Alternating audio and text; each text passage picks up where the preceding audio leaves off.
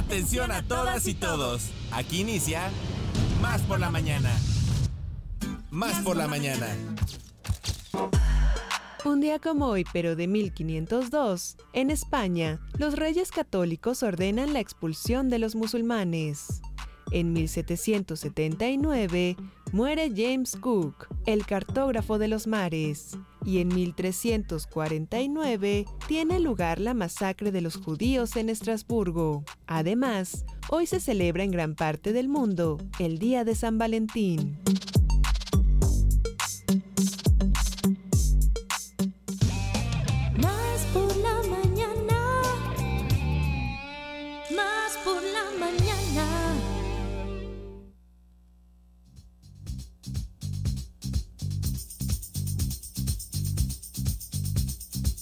Love in the air. Everywhere I look around.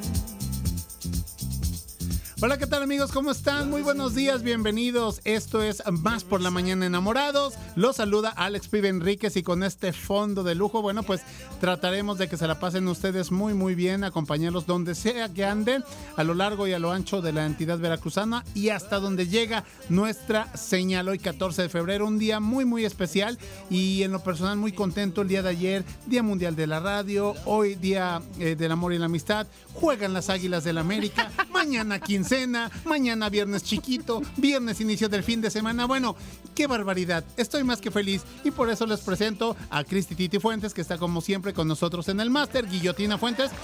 Un beso, amiga, mi queridísima Alita Mota Romero, que el día de hoy, hay que decirlo, eh, en los paréntesis, este, eh, mi inteligencia de radio televisión de Veracruz viene vestida igual que el novio, ¿eh? Ay, sí, qué bonito. Muy Eso bonito, qué bueno que eso esos detalles no se Sí, pierdan. Claro, claro. Gracias a Que Jessica. viva el amor. Exactamente, gracias a Jessica Collins, comadre, que nos trajo un chocolatito.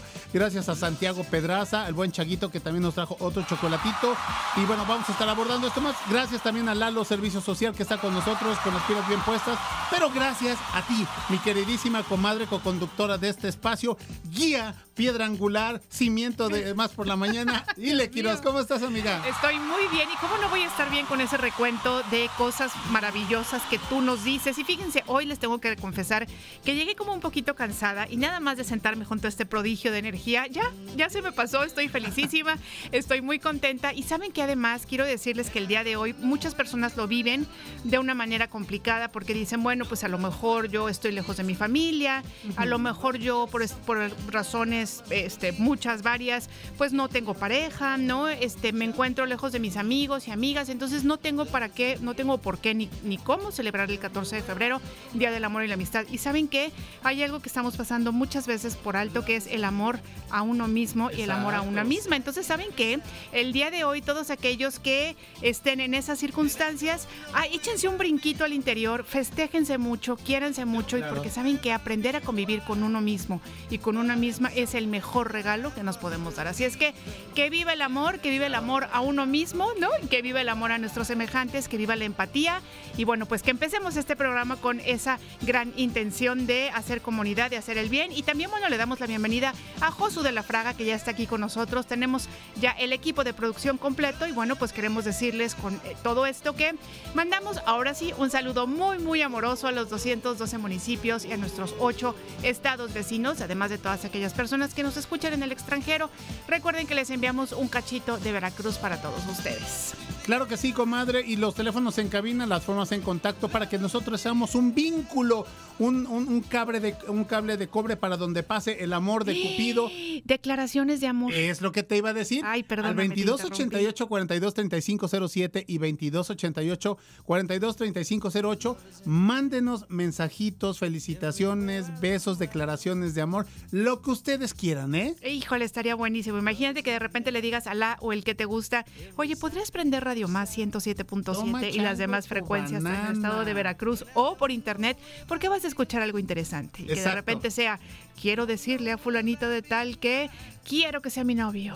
¿Qué tal? ¿Qué te No, parece? eso estaría fabuloso. Buenísimo, Y quiero decirte, encanta. abriendo el diario de Homero, y tiene que ver también mucho con la economía del país, etcétera. eh, me dio mucho gusto que el día de ayer, por ejemplo, me dijo, oye, pa, eh, mi hijo me dice, este, ¿puedo comprar unos chocolates para unas maestras? Ah, pues adelante, hijo, ¿no? Oye, pa, ¿puedo comprarle una flor a, a la- a las maestras? Ah, pues órale, adelante. Entonces estamos regresando a, como, como las, la historia, como Cíclica. la moda. Es cíclica, exactamente, a las cartitas. Oye, pa, ¿y si le pongo un post-it, no? Y unas palabras. Entonces, qué bonito que, que se esté retomando, que estas, estos eh, detalles no se pierdan. Y bueno, pues ojalá que ustedes lo hagan a través de Radio Más y a través del WhatsApp más rápido del oeste, que es... El 2288 42 3507. Lo digo despacito. 2288 42 3507. Oigan, y también tenemos, por supuesto, redes sociales que ustedes pueden ahí ver todos los contenidos de Radio Más, por supuesto que también de este programa. Y bueno, se los vamos a recordar, por supuesto, que son. Claro que sí, amiga. En Facebook, ex, Instagram y TikTok nos encuentran como arroba Radio Más RTV. Si quieren ver la repetición del programa especial del día de ayer, se van a Radio Más muy fácil y ahí la van a encontrar con todos los colaboradores e invitados especiales que tuvimos el día de ayer. Y si no nos escuchan por la FM, nos lo pueden hacer a través de la internet. Así es, ustedes pueden buscar TuneIn Radio o www.radiomás.mx y ahí encontrarán, por supuesto, la frecuencia de Más por la Mañana y, por supuesto, de todo Radio Más. Por supuesto que antes de irnos al menú del día de hoy, hoy estamos celebrando, ya lo saben, a nivel mundial el Día de los Enamorados o Día de San Valentín. También hoy es el Día Mundial de las Cardiopatías Congénitas, que tiene que ver con el corazón, comadre, pero pues bueno, esperemos que sean las menos, las menos posibles. Día Europeo de la Salud Sexual, tiene que ver con el amor, por supuesto.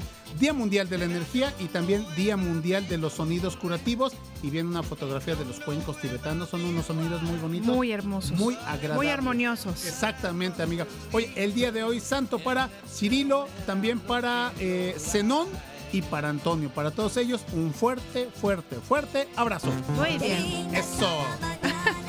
Oigan, y bueno, pues el día de hoy, ¿qué tenemos? ¿Cuál es el menú del día de hoy? Bueno, Menú, pues menú. decirles que nos acompaña Kelsan Shewang, ya saben que ella es nuestra maestra de budismo y meditación de la nueva tradición Kadampa. Tenemos también diversas entrevistas, ya, ya verán que se van a ir sumando este, diferentes contenidos. Claro que sí, los huracanes deportivos con esta jornada del fútbol internacional que tendremos a partir del día de hoy. Y por supuesto, la batalla de rolas que está dedicada a San Valentín. Pero muy rica, con un toquecito que solamente Finolis, en más por la mañana exactamente lo pueden escuchar. Muy bien, empezamos este programa diciéndoles que somos Radio Más, somos más por la mañana y así comenzamos. Más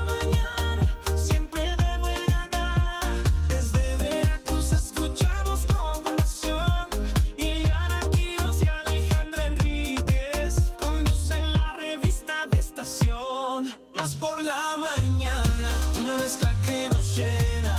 Noticias, música, diversión sin fin. Más por la mañana, radio que nos acompaña. En Radio Más tenemos un gran festín. Batalla de rolas. Línea telefónica en cabina. 2288-423508. Y 2288-423507. O mándanos un WhatsApp. Al 2288-423507. Que comience la batalla de rolas.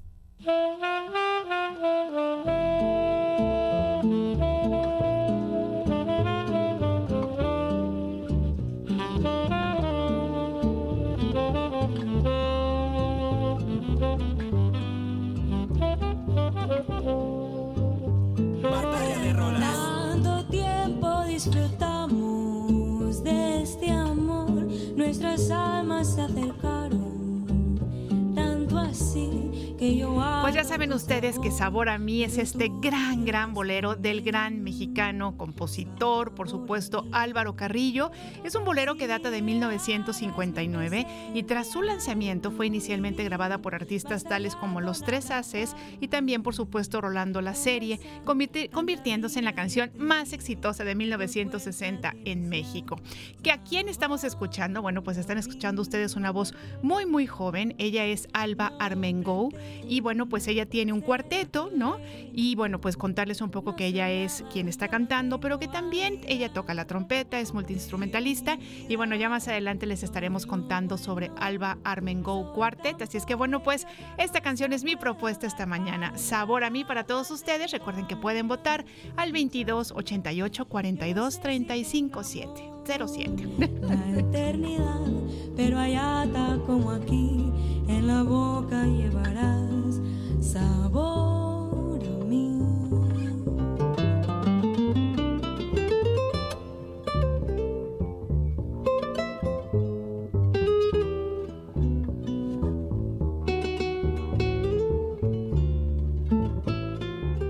Batalla de rolas.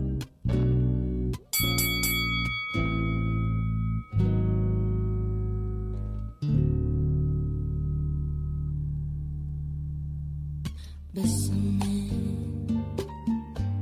bésame mucho. Bueno, pues arrancamos con la eh, batalla de rolas. Mi propuesta musical para todos ustedes esta mañana está a cargo el día de hoy para hacerle la competencia a mi comadre querida. A cargo de Chess Music MX, una. Un, eh, ¿Cómo se dice, comadre? ¿Medley? Ajá, este es un medley, ajá. Medley, ¿no? Una, una serie de, este, de éxitos donde en primer término estamos escuchando Bésame mucho.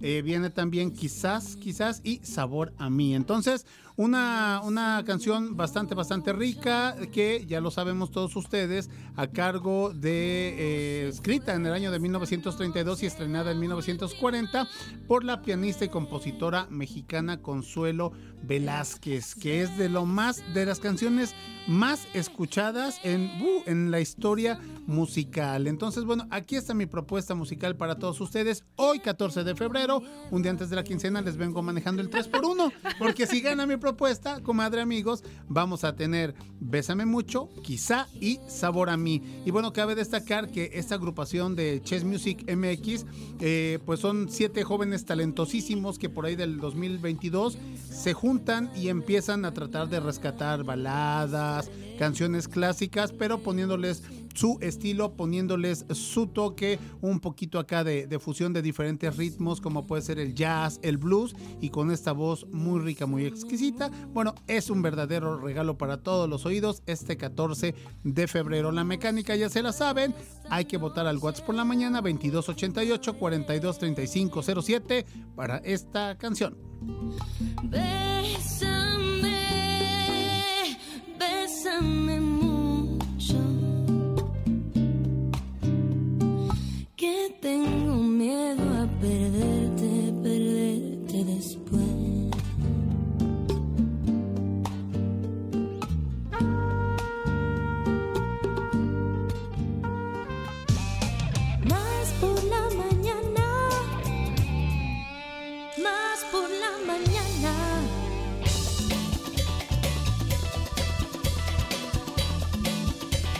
amigas y amigos, fíjense que eh, no sé si escucharon hace, hace un momentito un nuevo jingle que Sí, Josué nos está regalando como 14 de febrero, no nada más a nuestra queridísima audiencia, sino también a nosotros. Y bueno, hay que contarles, y ojalá Josué de repente quisiera venir a platicarnos cómo fue el proceso. Nos cuenta que realizó este pequeño tema musical con inteligencia artificial. Estoy, mira, súper impactada, porque además de verdad fue una gran sorpresa para nosotros. Fíjate que sí, cargando el, el material para el programa del día de hoy, yo vi así de canción este, más por la mañana. Dije, ¿qué será, qué será, qué será? Pero bueno, en boca cerrada no entran moscas, ni, ni lo abrí, ni lo chequé, ni nada. Y qué bueno, porque terminó siendo una gran sorpresa. Fíjate que hablando de nuestro productor y amigo Josué de la Fraga, eh, sí hay que destacar que le encanta mucho este tipo de experimentación. Las mañanitas que tenemos, él también las hizo. Ah, no me digas eso. Sí, entonces le encanta la edición, le encanta la postproducción, le encanta los efectos y bueno, pues ahorita en un momento más, ya que está con nosotros el buen Josu de la Fraga, para que nos platiques, Josué, amigo, acerca pues de, de- de este, de este tema que creaste con inteligencia artificial. O sea, Bueno. ¿se ¿cómo? Ah, bravo, bravo, bravo. o sea, sé como muchísimas gracias. Pues ahí están exactamente la inteligencia artificial, que es una herramienta que no nos podemos perder, ¿no? De hecho, incluso algunos de los guiones que llegamos a utilizar, pues se pueden hacer con inteligencia artificial. Estos temas musicales ahora también, hasta los locutores ya también los podemos hacer con Sí, inteligencia es cierto, artificial. es Entonces, cierto. más allá de temerle a estas tecnologías, algo que siempre es importante tener en cuenta es que pues es una herramienta, ¿no? Como tal. Claro. Y yo recuerdo muy bien, y ustedes recordarán también cuando en los 2000, es poco antes, también iniciaba, por ejemplo, herramientas como Google o el mismísimo Internet, ¿no? Claro. Y también la gente era así de, vamos a perder el empleo todos, nos va a ir súper mal Sí, porque sí, ya sí. va a ser desplazado, no sé, tantas cosas. Y justamente ayer en el Día Internacional de la Radio platicábamos cómo la radio, los medios de comunicación, la producción radiofónica en sí misma no se desplaza, simplemente se eh, evoluciona, avanza a utilizar las nuevas herramientas. Y a mí me parece como muy emocionante este momento, justamente gracias a la inteligencia artificial, donde podemos crear, pues esto, temas musicales, uno, temas musicales cantados, además, y dos, pues las voces también locutoriles como tales, ¿no? Claro, oye, pero entonces, a ver, explícanos una cosa. ¿Tú hiciste un guioncito de canción o más bien le dijiste a la inteligencia artificial, quiero que me hagas una, un jingle o una canción con tales, este... Con los nombres de los conductores, con Ajá, y con, tales, con tal información. ¿Cómo le hiciste? En este instante, esta inteligencia artificial te permite, le dices, a ver, proponme este tema musical. Yo te voy a dar un, un- un prompt. Es decir, vamos a. Yo quiero que hable acerca de Más por la Mañana, conducido por Ileana Quiroz, por Alejandro Ríquez desde Veracruz, bárbaro, México. ¿eh? Ta, ta, ta, le das un prompt. Y entonces eh, la inteligencia artificial te lanza una propuesta musical. Te lanza dos, de hecho. Ok. Este, entre románticas, poperas, reggaetoneras y demás, ahí te va haciendo propuestas. Pero tú le puedes devolver, o sea, es interactiva, ¿no? Puedes interactuar con ella Tú y le tú le puedes decir, quiero que sea- basada en esta, Ok, ajá. Arréglame este, métele esta parte de letra. Y Ah. entonces le añades esa letra Sí. y te la vuelve a hacer y ahora la puedes y eh, modificar, por ejemplo, el tempo, ¿no? Los ritmos. eh, y eso, hasta que finalmente va quedando conforme tú quieres. Ahora, yo creo que por un tema de meterse en derechos o alguna cosa así, finalmente son obras eh, originales, pero te la deja no acabada, o sea, te da un fragmento de... Pero bueno, aquí es donde vienen los trucos de producción radiofónica, ¿no? Que tú te vas a tu multipista y le empiezas a meter efectos de sonido, Claro. eh, a lo mejor un final, Claro, le puedes hacer un remate. remate, Claro. etcétera, y ya tú concluyes lo que es un tema que te suelta así nada más como un pedazo, como un cachito, como un fragmento, ¿no? Josu, nos tienes muy impresionados, ¿eh? De verdad es que muchas felicidades, porque Muchas yo sí dije, a ver. ¿quién vino como para poder Ajá, hacerlo? yo dije, O ¿y cuándo ¿En grabó? qué momento grabó? Ándale. Es Fíjate, pura increíble. inteligencia artificial. Así que nos llega como regalo del día y del amor y la amistad. pues. Josué de la Fraga, nos paramos de pie. Muchas gracias. Te bajamos coco y te ponemos oxo, Josu. Lo ponemos si quieren antes de que escuchen, Ándale. de que, salga- Claro, de que claro. presentemos a, a A Gel San San. ¿Vale, vale? Adelante, pues venga, Escuchemos. el tema de Más por la Mañana. Gracias, Josu.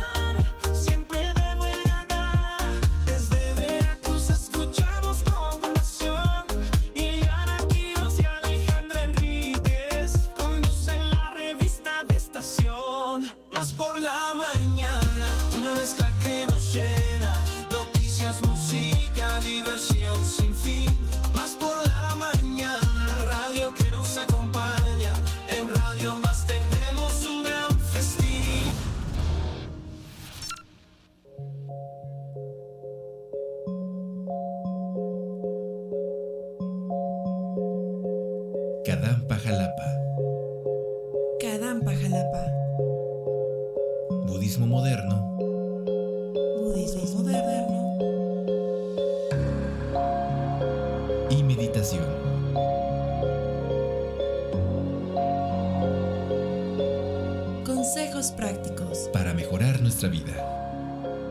Kadampa Jalapa. Kadampa Jalapa. En Más por la Mañana. En Más por la mañana.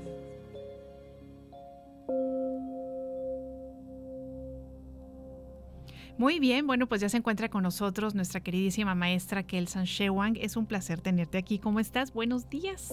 Buenos días.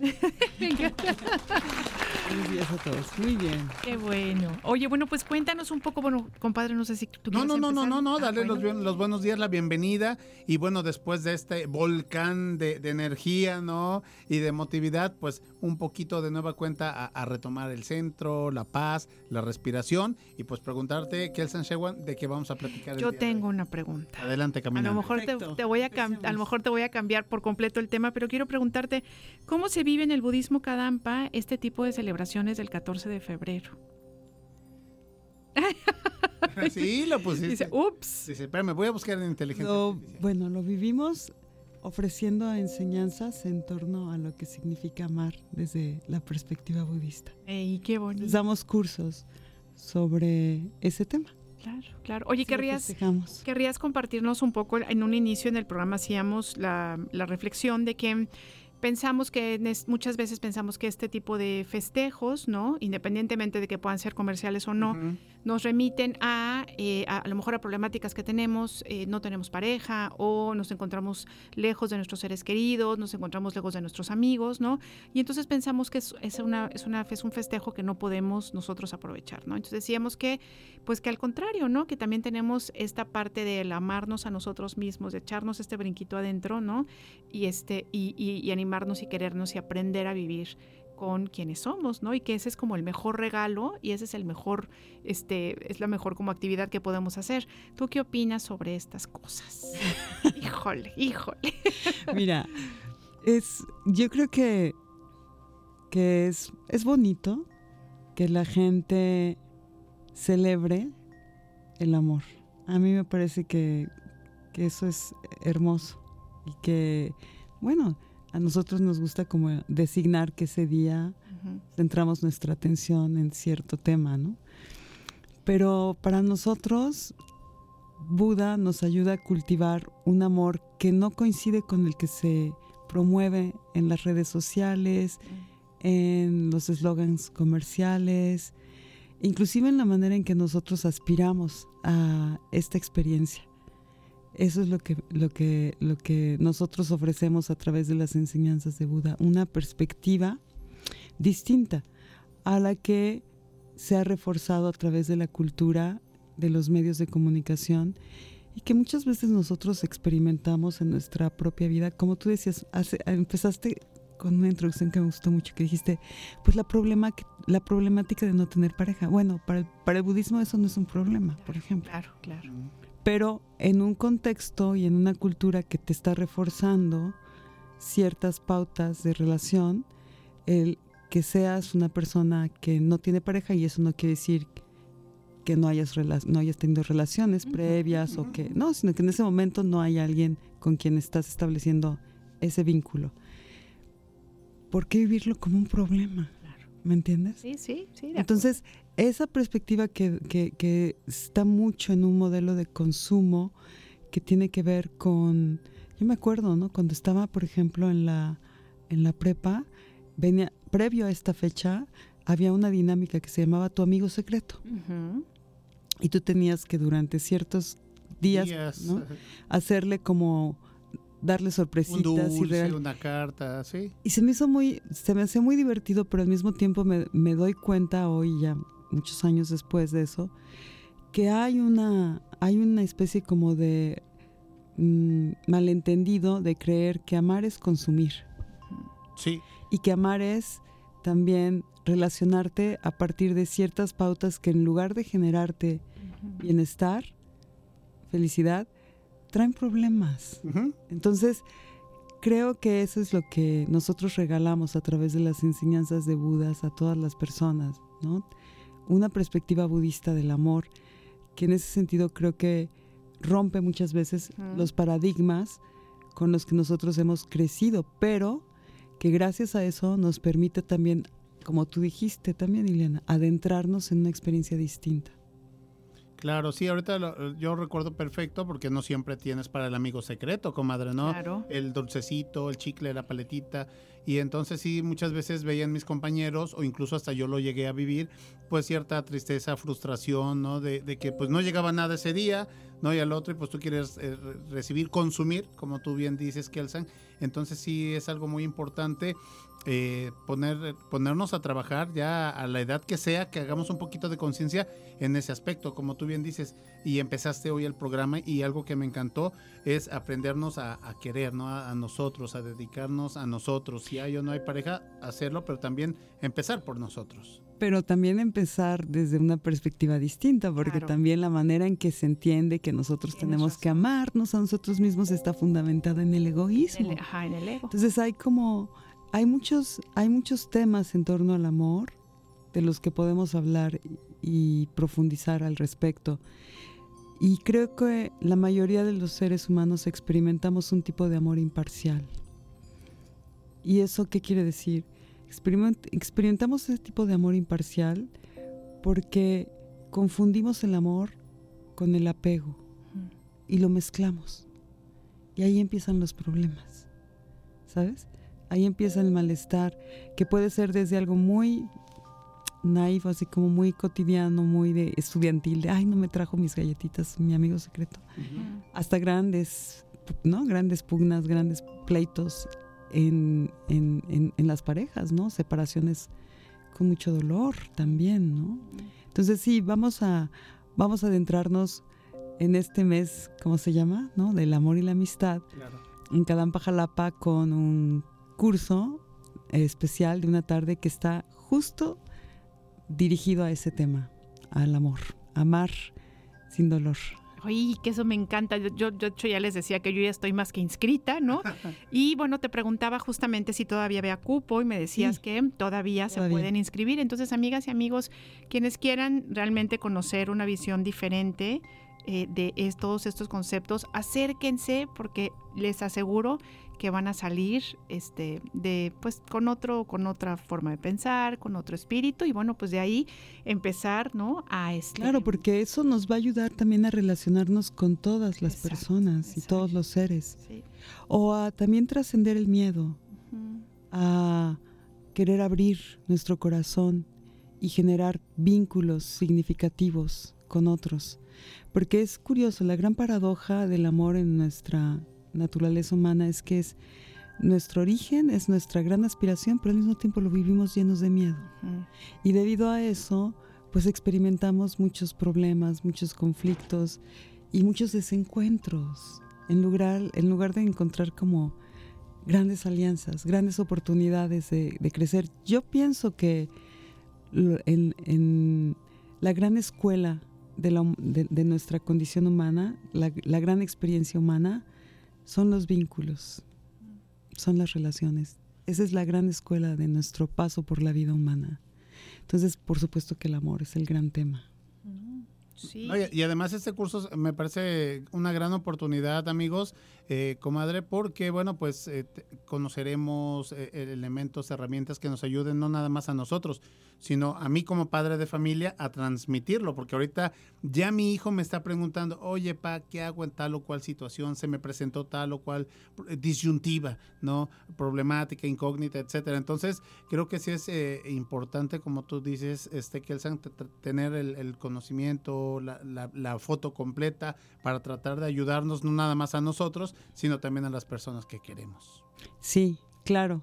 Y como tú dices, ¿no? Aprovechar nuestra experiencia, sumarla también a un conocimiento más expansivo en torno a este tema y poder, como pones el ejemplo, Alex, ser también como un modelo que pueda ofrecer a las nuevas generaciones, ¿no?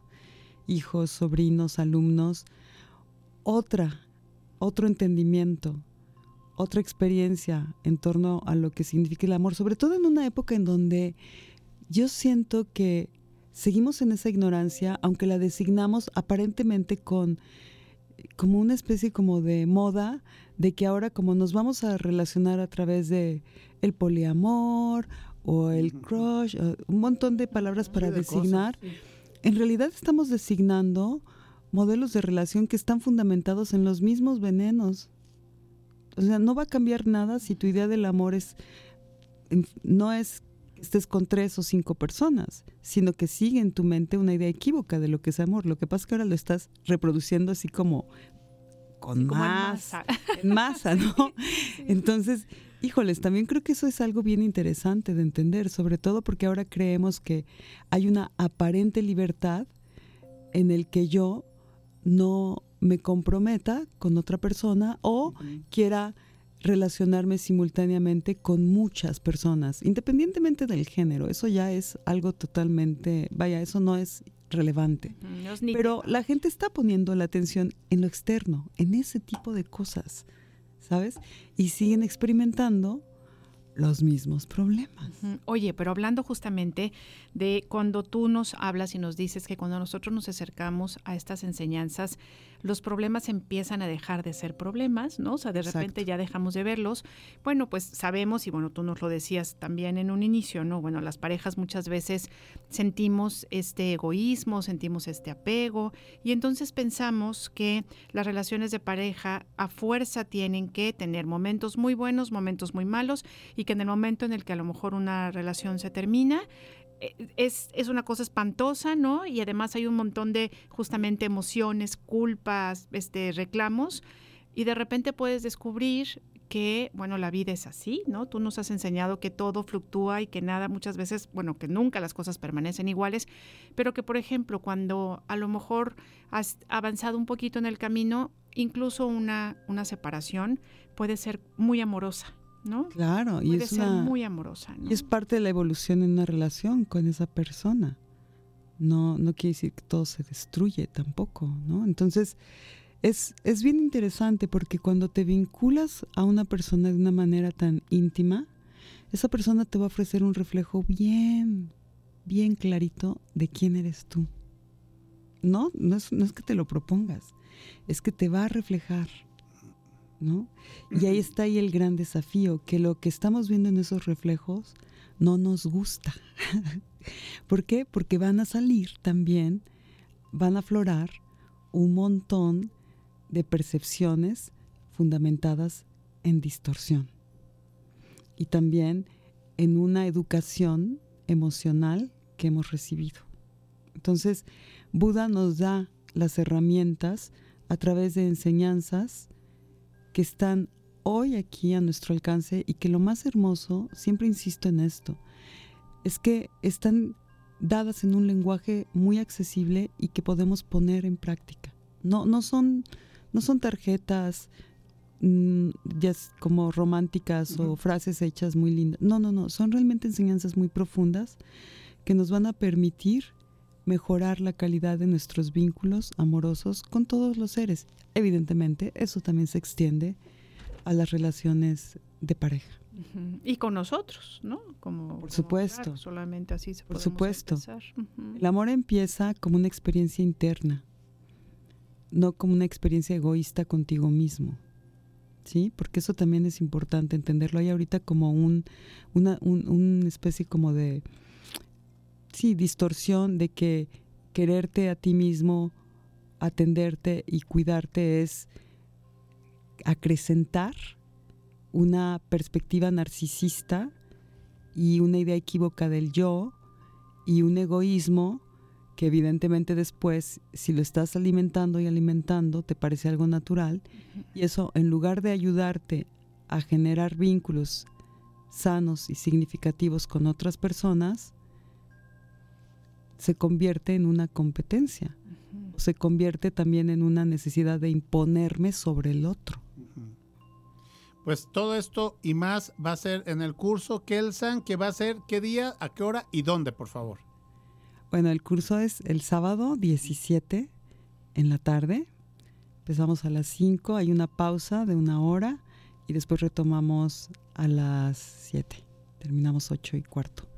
Excelente. Sí. La dirección, por favor, de Cadán Pajalapa. Claro, estamos en, ubicados en Modesto Aguinar, número 2, fraccionamiento en sueño, eh, muy cerquita de un parque sobre la avenida Murillo Vidal. A metros de Murillo Excelente. Vidal. Y si quieren más información, por supuesto que se pueden meter al Facebook Sí. de Cadampa Jalapa. Sí, nos pueden preguntar, si se quieren inscribir, pueden en- entrar a nuestra página de Facebook, Cadampa Jalapa, o bien por Instagram.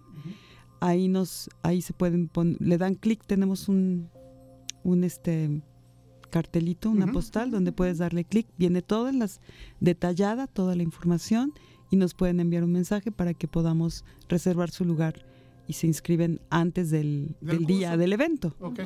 O llegar el día del evento y, Ahí, ahí se y inscriben. también Perfecto. Excelente. Muy bien, pues Kelsan Sherwan, te agradecemos mucho, por supuesto que siempre nos des otras, este, otra, otro punto de vista sobre todos estos temas terrenales.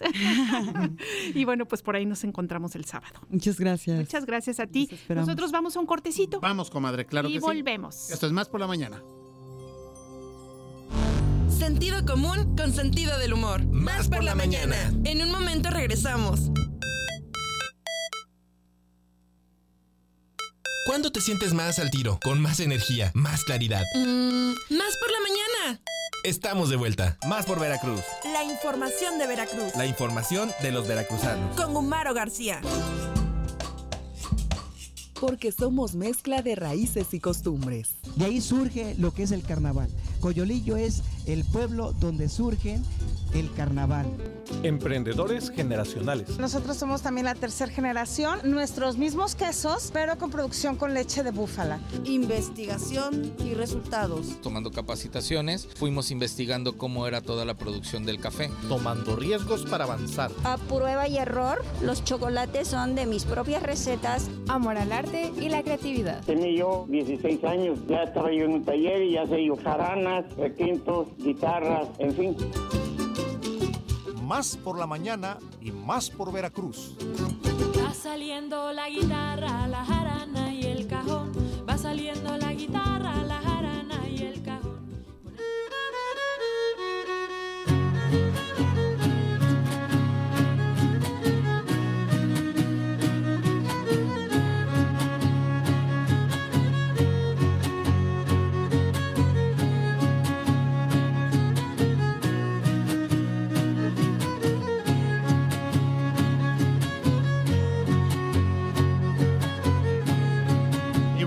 9 de la mañana, 41 minutos. Continuamos aquí en Más por la Mañana. Un gustazo que nos estén acompañando. Mi queridísima comadre Ile Quiroz está aquí Presente. con nosotros. Exactamente. Alex Pibe Enríquez. Y por supuesto que el Día del Amor y la Amistad también es cultura, tradición y muchísimas otras cosas más. Música, gastronomía. Y por eso aquí está ya con nosotros nuestro amigo y chamán y gurú. Ahora, a partir del día de hoy, en los cortes comerciales, Gumaro García. ¿Cómo estás, amigo? Muy buenos ¿Cómo días. estás, querido Gu? Muy bien, muy bien. Oye, con estas presentaciones de ¿Qué tal, eh? ¿verdad? ¿Qué tal? A, a todos les pone aquí su floresota y más en este día. Cierto es. Oye, No, muy bien, cariño, muy bien. No, yo lo sé, yo lo sé muy bien. Y ojalá la gente que nos escucha allá en su radio, en el coche, en el trabajo, donde esté, pues que se contagie de, yo diría, de este amor sano. Sí. Que este, desde, desde Radio Más, pues intentamos también como abordar. Eh, en esta ocasión, con este tema musical que además nos, nos- como que nos da una paz, una, nos traslada a una sensación también muy bonita, música huasteca, es para dar pie a un enlace telefónico con el maestro Zenón Ramírez, que ya está en la línea telefónica. Le saludamos con mucho gusto. Maestro, un abrazo desde Jalapa para Papantla.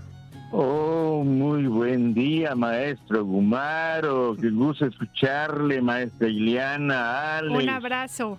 Un abrazote desde Papantla, pueblo mágico, pueblo de tradiciones y costumbres. Oye, me gustó mucho la entrada de la música de Xochipitzagua, que, que nos remonta a, a una herencia ancestral para expresar la emoción, el amor, el afecto a nuestros seres queridos y que finalmente en los últimos en las últimas décadas el tema se ha utilizado mucho para la festividad del noviazgo y del matrimonio. ¿eh? Interesante entrada. Y la tenemos aquí en la interpretación del grupo Misión Queretana, pero pues es un, un tema que como usted bien refiere, maestro, pues eh, se escucha en toda la Huasteca, ¿verdad? Sí, claro, en todas las huastecas, porque hay que hablar que son siete huastecas de acuerdo con el último recuento que, que nos pasaron. Eh, no tan solo es la veracruzana, la potosina, la tamaulipeca, la poblana, no, no, no, hay más, también está la queretana, la zacatecana y la, de- y la, y la mexiquense. Claro, claro. Mm. Pues este, y los que se quieran sumar, ¿no? Claro, Lo que los se que su corazoncito bonito con esto, vaya. Porque hay muchos que nos sentimos huastecos tan solo por la pura música. Claro. ¿eh? Sí, sí, sí. Oiga, maestro, pues además hoy con un tema, híjole, a mí la verdad es que me parece eh, interesante porque cada quien, yo creo que aquí Alejandro, Ileana y de aquel lado nuestros compañeros que están, Cristi, Alemota, eh, Lalo o, o- o Josué, eh, cada quien ha vivido el amor de muy diferentes maneras, ¿no? Sí, claro. Tenemos a nuestra pareja y la etapa en cómo se llega con ella es eh, de muchas formas, pero en lo particular, allá en Papantla, ¿cómo es el amor en, este lugar? Primeramente déjame saludar a toda la audiencia de, de- de Más por la Mañana en Radio Más. que es una audiencia bastante grande a lo largo y ancho del estado de Veracruz y que trasciende las, las fronteras veracruzanas. Y segundo, vamos a hablar, ya que me das oportunidad, de cómo se expresa el amor de pareja aquí en la región del Totonacapan. Para empezar, quiero remontarme siquiera unos 60 años atrás, porque algo de eso se ha venido trayendo, pero también se ha ido perdiendo. Hay que señalarlo y hay que decirlo. ¿Cómo se enamoraban antes los jóvenes? Bueno, para empezar no había tantas, tantos distractores y las únicas oportunidades de salir y de, y de distraerse de los habitantes de los pueblos originarios era venir a las festividades más grandes aquí en Papantla. Aquí en la Feria de Corpus Christi, en Semana Santa, eh, eh, en, la- en las vísperas de Todos Santos, en las vísperas de las fiestas decembrinas, veíamos a la gente y a, la misma eh, población local que salían de la iglesia a la misa dominical y, con esto se iban a, bajaban al parque Israel hoy llamado Israel Cetelles y es- a dar a, a pasear ahí a distraerse no había más op- oportunidades Oiga, entonces maestro, ¿lo puedo interrumpir un momentito? Porque justo ahorita con lo que nos está contando, estoy recordando que mi abuela nos decía que cuando justamente andaban echando novio, Ajá. este, las mujeres en el parque caminaban en un sentido y A los enamorados, ¿verdad que sí? Caminaban en el otro. Me estoy acordando que mi abuela lo contaba. Así era. Eh, salían, decía yo, de la misa dominical y salían y bajaban al Parque Israel Cetelles y los jóvenes, eh, mujeres, caminaban en un sentido, en el sentido del de las manecillas del reloj.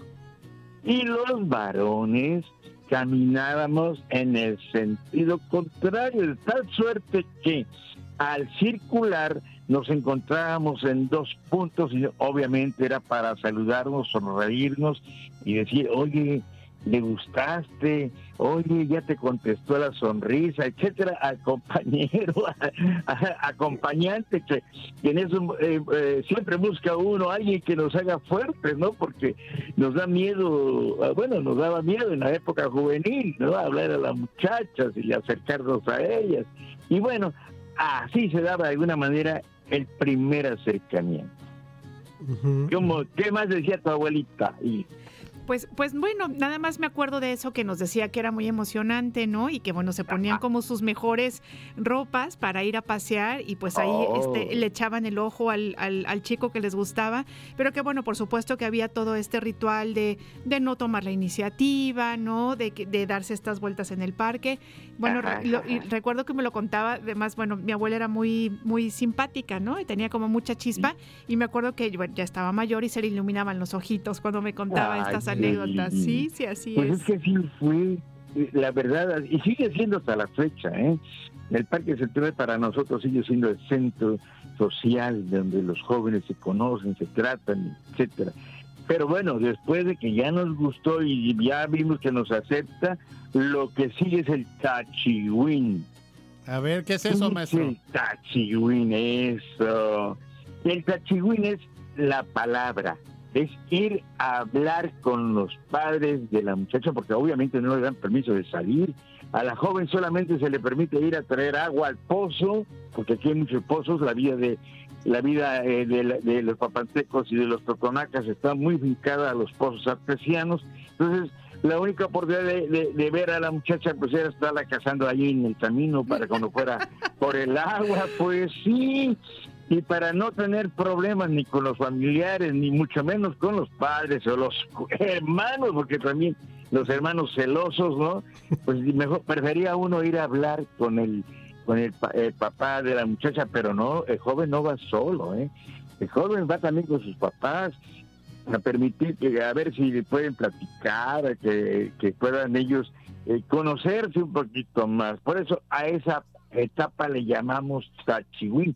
Y ya cuando se van a casar, si después de un tiempo se conocen y se tratan y dicen, no, pues sí, aquí, aquí me quedo, aquí me caso, o con este me caso, eh, se prepara el segundo tachiwin, que eso ya es para ir a pedir a la muchacha, y luego el tercero, y bueno, todo esto es un ritual que aún en, la en algunas comunidades de Papantla se mantienen, pero que a muchas parejas así lo vivieron, así lo disfrutaron y hoy, pues aunque son gente ya grande, abuelas o bisabuelas, aún conservan el grato recuerdo, como lo dice Ili, que su abuelita, pues al recordar hasta se le, se le humedecen los ojos. Ay, la verdad es que sí.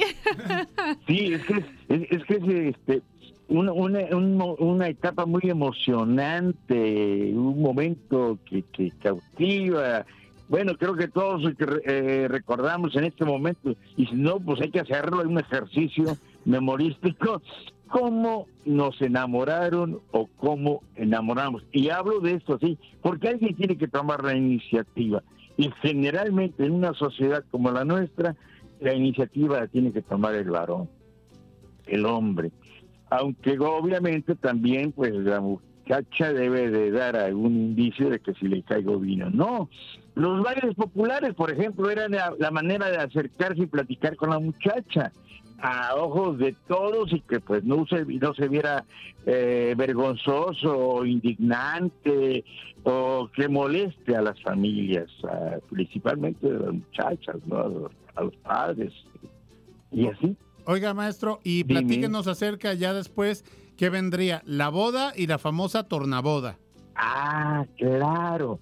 Sobre, sobre eso, habrá que escribir un libro completo, Oh, pero sí, vamos claro. a tratar de abreva- abrevar, ¿no?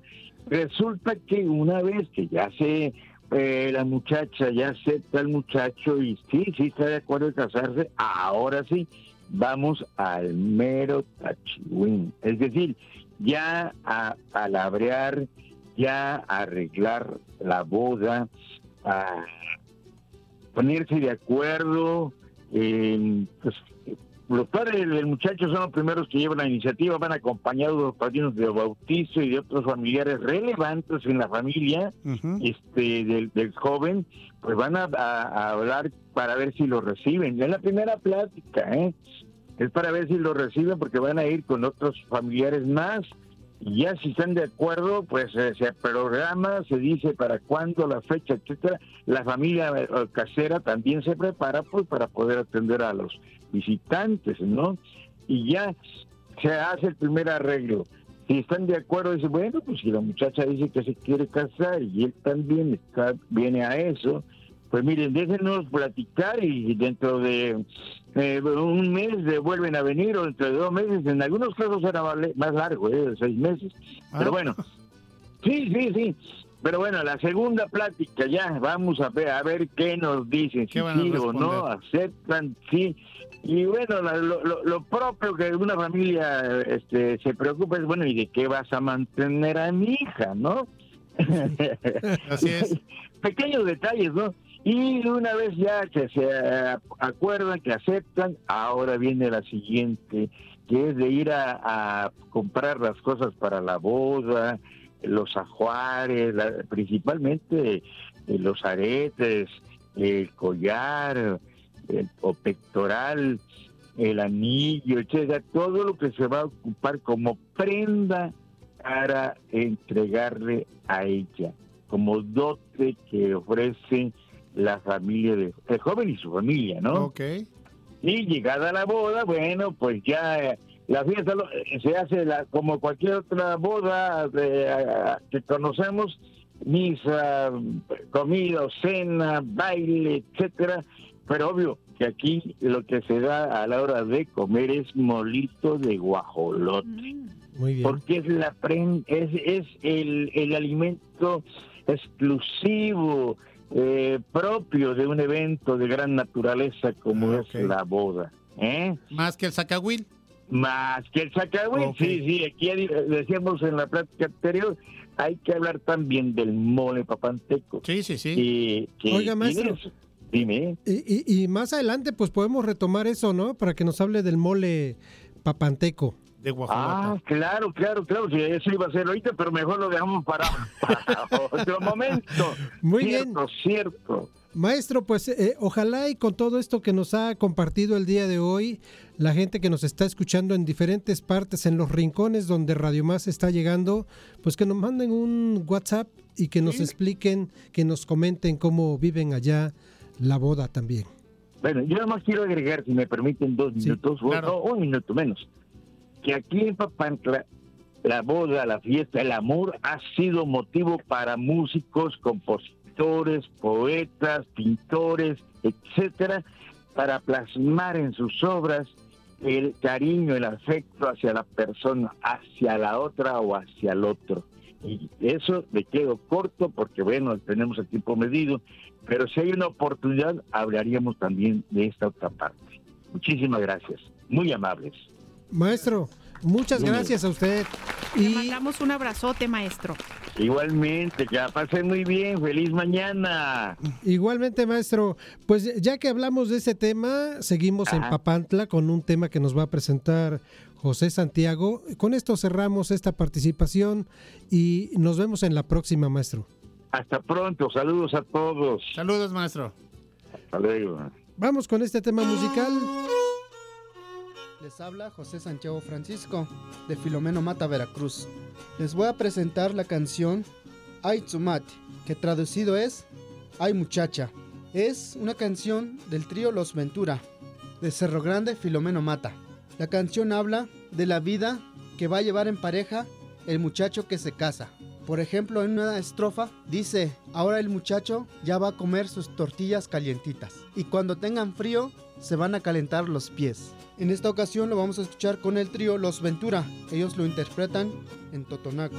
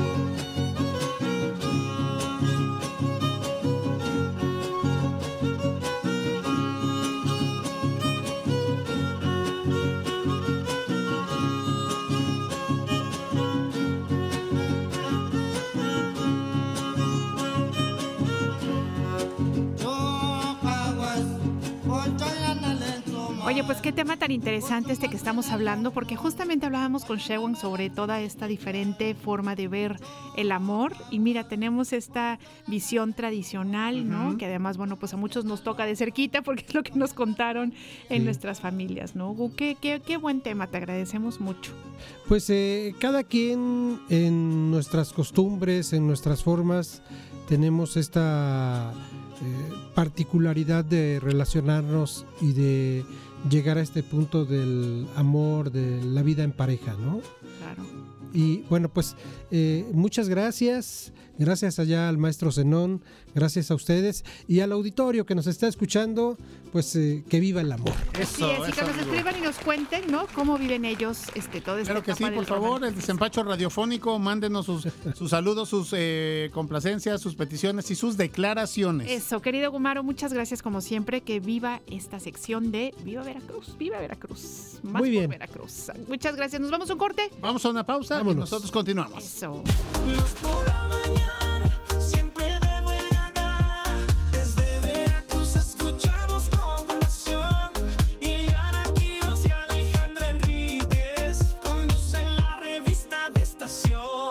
Más por la mañana, una mezcla que nos llena. Noticias, música, diversión sin fin. Más por la mañana, radio que nos acompaña. En Radio Más tenemos un gran festín. Sentido común con sentido del humor. Más por la mañana. En un momento regresamos. Nueva versión de nuestra comunidad es posible. Más por la mañana. La radio te sirve. Estamos de vuelta. La entrevista. Más por la mañana.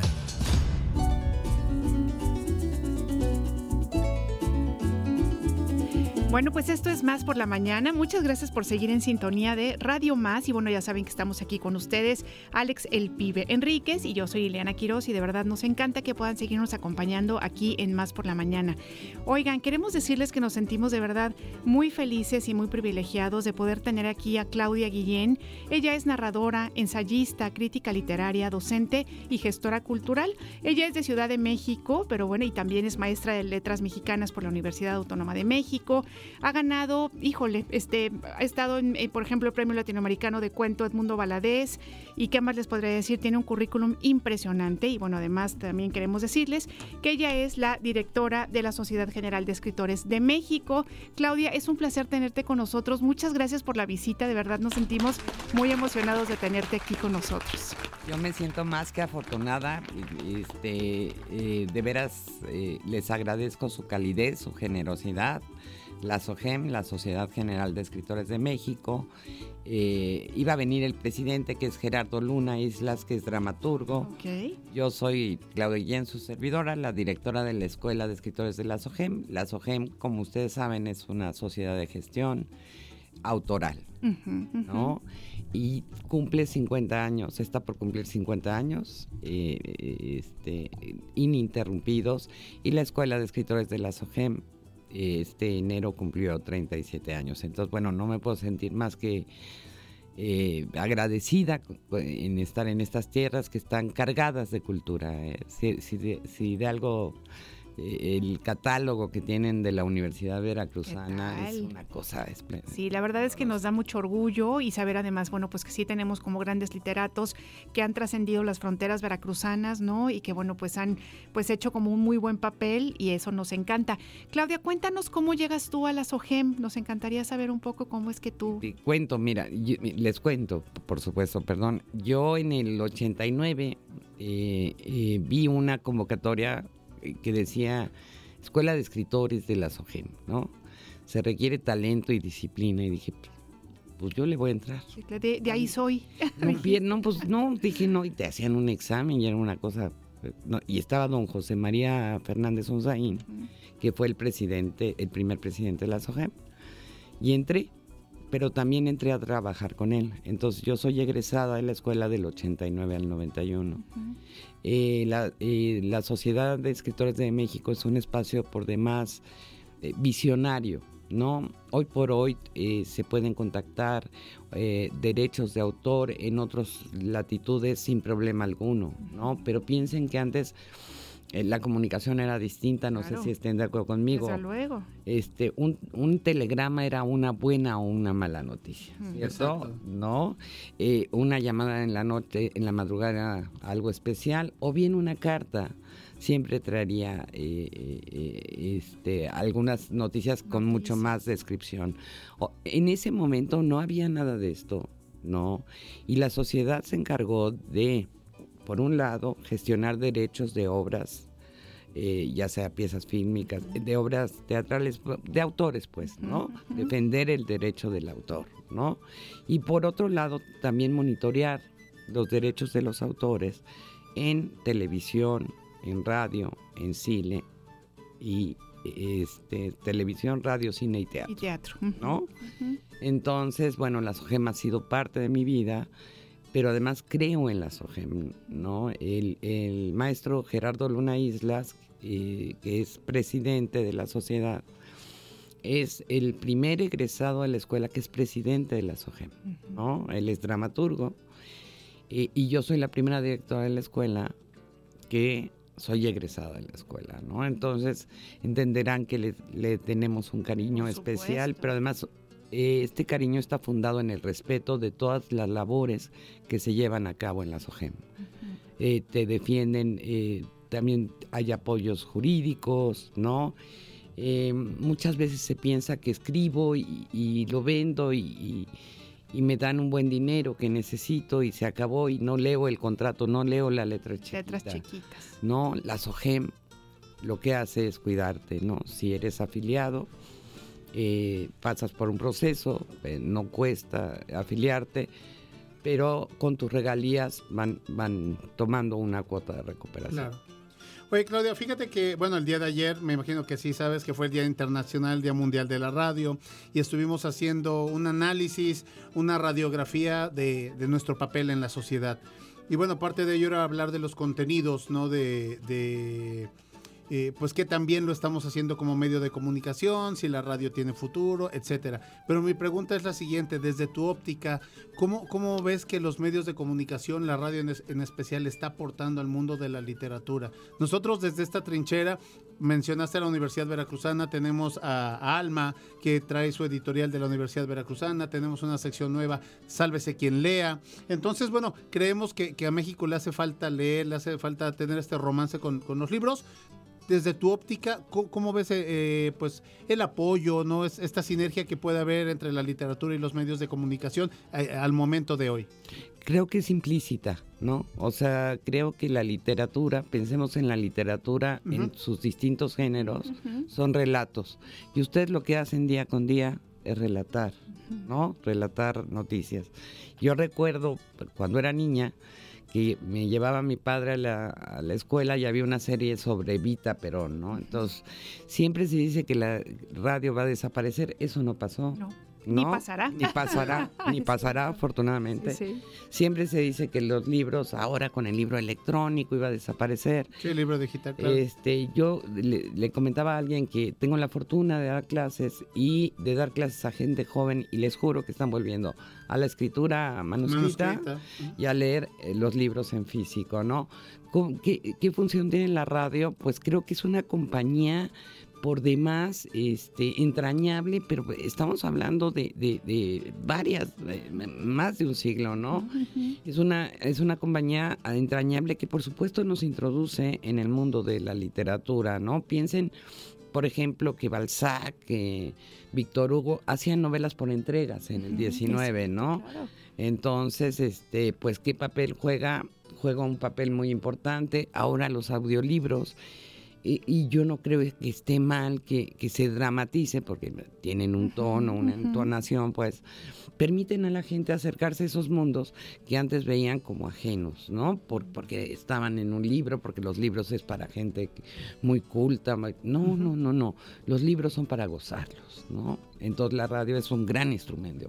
Excelente. Oye, justamente ahorita que dices esto de que los libros son para gozarlos, eh, recuerdo que hace poquito tiempo leí que Borges decía que cuando un libro no te gustaba, que lo dejaras, porque ese libro no era para ti, ¿no?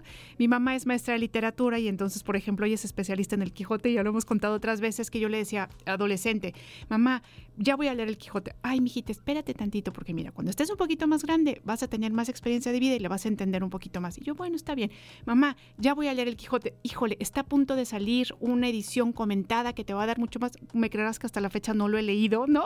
Entonces, o sea, me pongo a pensar y digo, claro, la relación que tenemos con los libros muchas veces es eh, como de mucho respeto, como de que voy a empezar las memorias de Adriano y las tengo que terminar porque Marguerite Yourcenar es lo máximo y de repente descubres que has avanzado 20 páginas y la verdad es que no te atrapa y dices, bueno, lo dejo en este momento y tal vez más adelante pueda retomarlo, ¿no? Entonces es esta como relación tan cercana y hay que como, eh, no, no quiero sonar mal, pero decirle como perderle ese respeto de, ay, es la gran cosa, e integrarlo a nuestra vida cotidiana, ¿no? Claro. Es una gran compañía. Totalmente. ¿Cómo se llama tu mamá? Mercedes Lozano. Mercedes, Sí, Me- Mercedes Mechita, con todo respeto, tiene toda la razón. Sí, a ver, si a nosotros nos asestan en la secundaria la Iliada, la Odisea, la Celestina, el mío sí, dices, Dios, ¿qué es esto? No ¿Qué es quiero, esto? adiós, bye.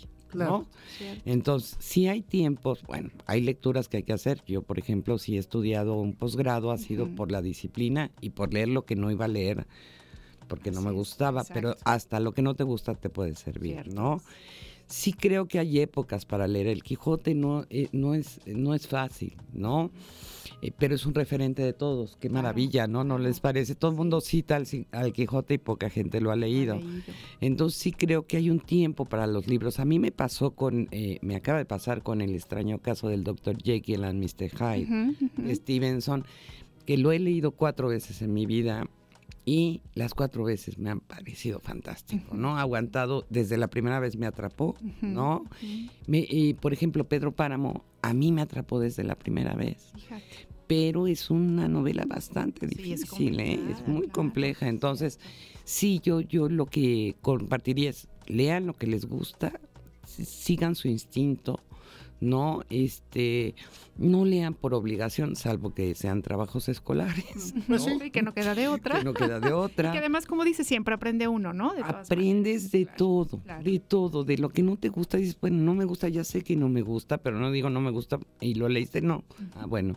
Entonces sí, yo creo que, que la lectura tiene que ser esta cuestión que se da de forma natural y espontánea, ¿no? Y que te acerca a esos mundos que son alternos. Eh, me explico rápidamente. Este, quizá estamos viviendo una realidad muy compleja en este siglo XXI, justo en esta época a nivel mundial, ¿no?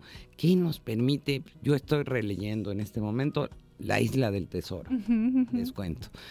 Y estoy fascinada, ¿no? Porque ya veo a los piratas y entonces ya, ya, se, ya se subordinaron y entonces el niño corre, va Claro. y me saca de ese cotidiano, ¿no? De ese día a día donde vemos noticias que a todos, a todos nos entristecen. Claro, claro, de acuerdo, tienes toda la razón. Háblanos un poquito sobre tu labor en la Escuela de Escritores. Con todo gusto. Eh, mi- eh, yo soy la directora de la escuela desde, para mi fortuna, desde hace tres años. Les decía que fue visionaria la SOGEM y también la escuela. Hoy por hoy hay muchas ofertas eh, del modelo eh, de enseñar a escribir, ¿no? Una escuela, ojo, una escuela jamás te va a hacer escritor. Te va a dar herramientas para que tú las integres en tu en tus relatos, ¿no? Entonces, lo que se pensó es que un diplomado de dos años, habiendo ya una maestría en creación literaria, no era adecuado. Pensábamos que 24 semanas, es decir, seis meses, ¿no? Con, en el caso de entre semana, que es presencial y en línea, eh, con ocho cursos, y en el caso del sabatino, que empieza el sábado, son siete cursos, perdón, es más que suficiente para que tengas un primer acercamiento a estos lenguajes creativos. ¿A qué me refiero? Al cine, al teatro, al ensayo, a, a la televisión misma, ahora que están tan de moda todo esto, a los procesos de edición. Es, es, eh, lo que intentamos es que quien se acerca a nosotros, no importando la edad, Ujú, Justo, esta era la siguiente pregunta. no importando la edad, este, eh, lo, lo que pedimos, eh, aquella frase de talento y disciplina, este, sí, se necesita tener disciplina y tener un compromiso, ¿no? No pedimos tampoco que tengas un título en letras, ni mucho menos, porque es un primer acercamiento a estos lenguajes de la mano de maestros que han tenido, están en activo, tienen una trayectoria sólida trayectoria. Y comparten sus conocimientos. Muy bien. Oye, Claudia, yo te pediría como, como papá, porque siempre, no sé por qué todos los temas los aterriza como padre, ¿no? Este, yo fíjate que yo empecé a leer muy, muy tarde, ya en, en la universidad. eh, estudié ciencias y técnicas de la comunicación y te- tuvimos una maestra formidable que nos decía, quiero que lean 10 páginas y hasta ahí. Dice, Y ahora quiero que ustedes escriban lo que eh, se imaginan que va a suceder. Entonces eh, fueron unas técnicas muy bonitas que dejamos eh, nuestros, nuestros eh, hobbies y nos metimos realmente al mundo de, de la literatura. Desde tu punto de vista, ahora te pido yo ese consejo como papá. ¿Qué tips darles a nuestros hijos de primaria, no, de, de- de para que para que empiecen a leer, para que les llame la atención, para que dejen el celular, dejen la tableta, dejen la televisión por cable, etcétera? Oye, se lo estás preguntando, Claudio, pero yo te voy a decir el ejemplo, mi queridísimo. No, no, claro. Bueno, ese es uno de ellos, ¿no? Y qué bueno, comadre, claro que sí. Este, yo espero un día ser su comadre, ¿no? Bienvenida. Es- es- Eres del club, Claudia, a Es una, de ahí. es una pregunta un poco compleja. Yo tengo una, yo siempre hablo de mi nieta, ¿no? que tiene 12 años y que su comunicación es a través de, de el teléfono, ¿no?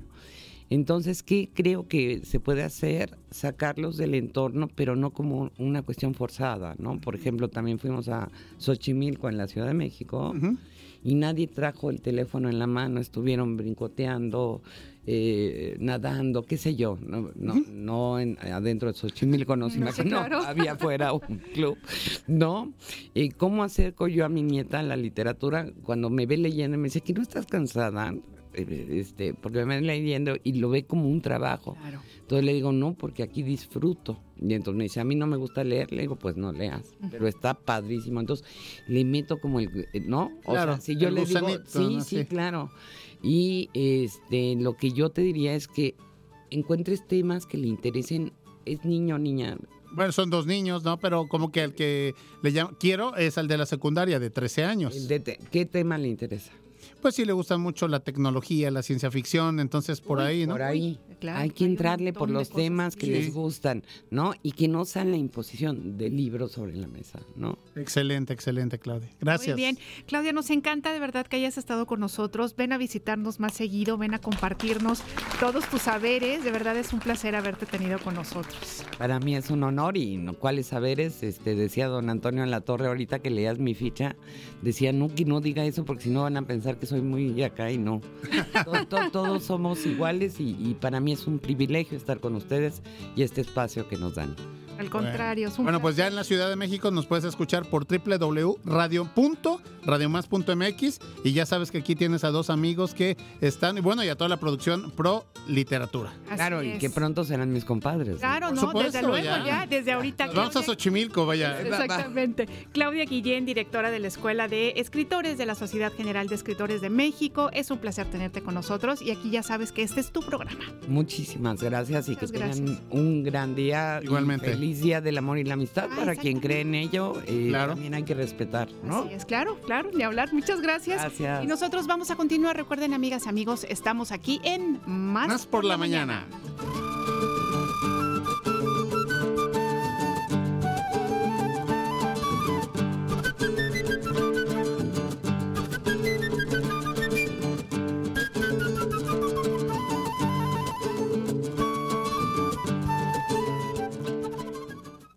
WhatsApp por la mañana. 2288 42 35 07.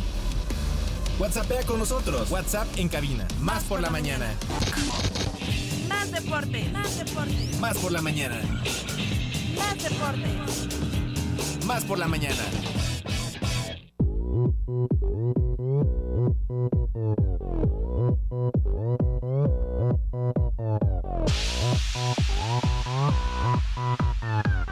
Y subimos de decibeles porque ya lo escucharon, está aquí el buen huracán deportivo, en esta ocasión de solitario.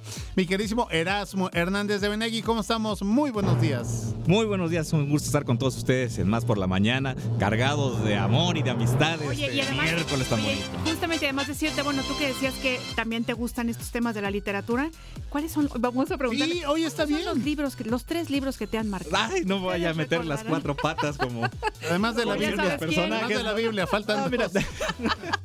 Además de la Biblia. No, fíjate que a mí me gusta así de repente la, la literatura fantástica y Y bueno, de repente también hay unos que son como, como infaltables, ¿no? Por ejemplo, a mí uno de los libros que me gustan es este, el del arte de la guerra, que, que, bueno, pues, ustedes, eh, eh, si lo han leído, bueno, pues es una cuestión de temas como de- del, sa- del samurái, del guerrero, Sí, sí, pero sí. que en los años 80 lo ocuparon mucho para la cuestión empresarial, la cuestión ejecutiva, lo- como que lo enfocaron como en ese tipo de, de- de rollos, ¿no? Y ahí está también el... Ay, Este es el Tzu. nombre también que es más que, que es por el Sun estilo, Tzu. pero es el de eh, sí, el, el arte de la guerra es de Sun Tzu. Y hay otro también más o menos del mismo corte que eh, se me está yendo el nombre que, es- que se llama los los cinco anillos. los, eh, de- No te de- de- preocupes que ya te acordarás. sí, sí, sí, por ahí lo tengo. Y me gusta mucho la, la no- la- la- bueno, las novelas gráficas, los cómics también. Digo, pues es parte, a lo mejor Claro. habrá quien no lo tome como literatura seria, sin embargo, bueno, pues es, es parte de.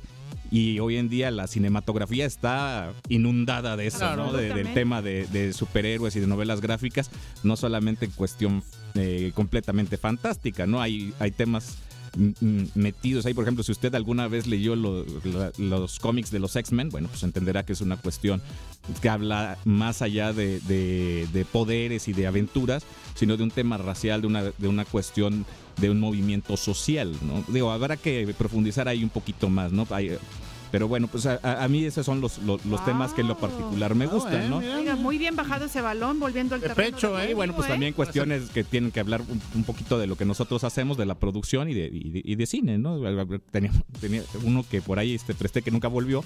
Ah, me dijiste era- hace poco. que era sobre la historia del cine de ficheras, entonces también estaba Oye. muy, muy interesante. No, ¿no? pues hay que pedirlo de regreso. Bueno, oiga, pasemos al terreno deportivo. ¿Qué nos cuenta? Vámonos al mundo deportivo porque pues también estamos cargados de noticias, mucho fútbol. Ayer... eh, Gracias a Dios. Sí, es- hay, hay fútbol ahora sí que toda la semana. Ayer hubo partido de la Conca Champions donde las Chivas, las Chivas ganan este partido que ya tenían de trámite contra el equipo del Heridiano, el cual gana. Venían de, venían de ganar 3-1. Oye, y justamente Perdón, Víctor de perdón, la Cruz- perdón, estoy aquí en la fe de, de ratas con el Forge. Con, el el, Forge, FC, este equipo de Canadá, usted disculpe. Oye, y justamente Víctor de la Cruz nos escribe, excelente 14 de febrero, un abrazo fuerte a ambos, despertando con triunfo de Chivas y Real Madrid. No, sí, sí. Saludos desde Orizaba, Víctor. de la No, Cruz. se ve que viene de buenas familias aquí el joven Víctor. supuesto. Un abrazo hasta allá. Y bueno, los goles, el marcador quedó dos goles por uno. Eh, Eric Gutiérrez al minuto 8 en la primera parte por- abre Oye, el marcador. Que bueno, le costó quizá el adaptarse a Chivas, pero que ahorita ese gol que salvó, ya el gafet de capitán, no, creo que, que, que ahora va para arriba el buen Eric. Sí, va, va- va para arriba, se está eh, agarrando como un segundo aire en el Exacto. equipo de Fernando Gago, que ayer me gustó cómo planteó al equipo. Un, e- un equipo de Chivas que realmente venía a jugar un- el partido de vuelta ya como mero trámite. Pero me gusta mucho el equilibrio que le está dando Fernando Gago al, al Guadalajara en este torneo de, de CONCACAF, dadas las condiciones contra el equipo canadiense, que si bien el, rival no exigía mucho, bueno, pues también te da la oportunidad de mostrar a tus jóvenes, darle minutos a quien le hace falta, en el caso de Kate Cowell, que lo sigue metiendo a ritmo para poder eh, eh, enfrentar de una mejor manera la liga. Estamos hablando que si hoy en la noche el equipo de las Águilas del la América le da la vuelta al Real Esteli, eh, estaremos viendo tres clásicos, tres clásicos en un lapso de 10 días. Porque serían los partidos de ida y vuelta de, de la Copa de la CONCACAF, más el clásico nacional que se juega en la liga. Entonces, sí va a ser un- una semana interesante, pero todo depende de lo que haga hoy el equipo de las Águilas del América. En el marcador que les estábamos recordando de Chivas contra Forge, eh, 2-1 es el marcador, Gutiérrez marca en la primera mitad, después eh, Jorge Castillo, este chamaquito que además expresa muy bien ante los micrófonos, que además eh, está, no solamente se sabe expresar con, con, ahora sí, con las palabras, sino también con el balón. Y, y dio ayer una muy buena actuación. Ya para finalizar el encuentro, ya, ya, ya como cuestión de trámite, bueno, eh, se, se marca el 2-1 por parte del Forge. Marcador global, 5 goles por 2. El Guadalajara avanza y estará esperando Rival. Lo, lo que haga las América águilas de la- a ese. Y en caso que no pase el América, irá contra Estelí. contra Estelí. Es el de esta llave. Sí, me parece, sí, sí, me parece que sí, es la del de esta llave. Y bueno, también en temas de la Liga MX, bueno, ya salió el reporte médico de la lesión de Andrés Guardado. Desgraciadamente se lesiona en el partido contra las Águilas del América y fue sometido a evaluaciones correspondientes, teniendo como diagnóstico confirmado desgarro del... Ah, caray, usted que le sabe bien a esto de las cuestiones médicas. Es que es- sí, soy malísimo para eso, pero es isquiotibialis, isquiotibialis de la pierna izquierda. Sí. Bueno, pues es, es la parte de, es el muslo, la parte de adelante, la parte de atrás eh, femoral y ahí es una serie de, de músculos y ligamentos. Fue esa la zona afectada, comadre. Gracias, doctor. Entonces, Qué barbaridad, ¿eh? Bueno. ahí más o menos. Ah, es que este además, programa. pues hay que, hay que- eh, eh, el que nace con, con familia de doctores le sabe a este business Ah, también. Digo, chueco que derecho, aprendes dos que tres cositas. También regresó el fútbol champán. Oh, Sí. Regresó el fútbol champán porque está de vuelta la Champions. Y bueno, la Champions en esta fase de octavos de final ya tuvo sus dos, sus dos primeros encuentros. El día de ayer jugó eh, de visitante el Manchester City, que iba a la cancha del equipo de Copenhague, el equipo de Dinamarca, al cual le dan eh, una tremenda goliza de tres goles por uno. Uy, uy, Y bueno, el City con todo y el androide están que no creen en nadie. El equipo de, de- de- de su crush, el señor Guardiola, Ay, está ay. haciendo bien las cosas y listo para refrendar el título. Obviamente que está haciendo bien las cosas. Y por el otro lado también estaba el Real Madrid. El Real Madrid que había pasado un susto porque creo que se les andaba quemando el autobús. Afortunadamente no, no sucedió. pasó a mayores. pasó a mayores, más que para la anécdota. Iban a Alemania a ver al equipo de los Red Bull de, Leis- de Leipzig. Y bueno, pues al, al principio, aquí viene la polémica, porque bueno, el, el Real Madrid siempre está envuelto en polémicas. Y bueno, eh, por ahí le anulan un gol al equipo del, eh, de Leipzig, en el cual alegan un empujón sobre el portero Luning, el portero Ah. del Real Madrid. En, eh, mandan a traer al árbitro, lo, van a, lo llevan al bar y dan por anulado el gol a favor del equipo alemán. Porque si no hubieran estado empatados, aquí. No, no, de hecho en ese momento iría ganando. Ganando iría ganando el equipo, de- el, el equipo de Leipzig. Solo Pero bueno, lo echan para atrás. A, a mi gusto, a mí me parece que antes de- del empujón ya un fuera de lugar, pero bueno, el árbitro marca el empujón y después, bueno, el, el Real Madrid ah, en los botines de Díaz clava el marcador de un gol por cero. Para el día de hoy también hay partidos de la Champions. Ahorita les iremos diciendo porque Lazio estará recibiendo al Bayern Múnich y allá en Roma, mientras que el París Saint-Germain del señor Mbappé todavía, que muchos ya lo están ubicando En en, la ventana de invierno en el Real Madrid, pues estará enfrentando a un equipo español, a la Real Sociedad de San Sebastián. También para esta semana estarán, también para, bueno, para la próxima semana, en esta fase de octavos de final, el Inter de Milán, el Internacional de Milano, estará recibiendo al Atlético de Madrid, mientras que el PSV estará recibiendo al Borussia Dortmund.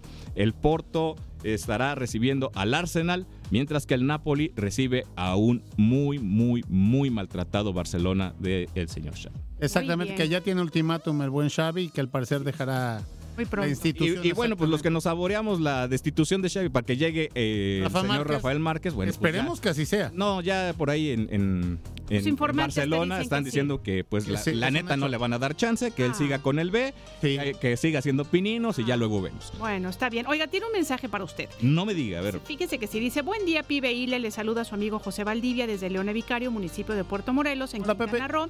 Y me gustó la pregunta que le hicieron Erasmo, y le entro yo. Mis tres libros favoritos, Leonardo da Vinci, El romance de su vida, de Dmitry Merezkovsky, Resurrección, de Lev Tolstoy, y El extranjero, de Albert Camus. Un abrazo a todos en producción. Muchas, muchas gracias. ¿Cómo ve usted? Un abrazo hasta allá. No, no, el señor es una persona culta. Seguramente también le va al Guadalajara. Eh, seguramente. Ay, Oye, no y arriba, y, y arriba, este, Sí, Luis por cuenta- supuesto, sí. también Luis Cuentacuentos Ay, no, ojalá nos que no. dice- A ver, Luis, ¿qué, qué pato dice- cuacuá, Luis? Dice, mis tres libros, aunque no me pregunten, Sandokan, El tigre de la Malasia de Emilio Salgari, Nuevos dioses de Frederick Forsyth y Cementerio de mascotas de Stephen King. Luis Cuentacuentos, muchas gracias. Perfecto, bueno, mi queridísimo Erasmo, muchísimas gracias. ¿Te queda esa batallita de rolas? Oye, me porté bien y eso que no vino aquí mi, mi pareja sentimental que le mando Pareja muchos atómica. besos y abrazos. Quédese con nosotros.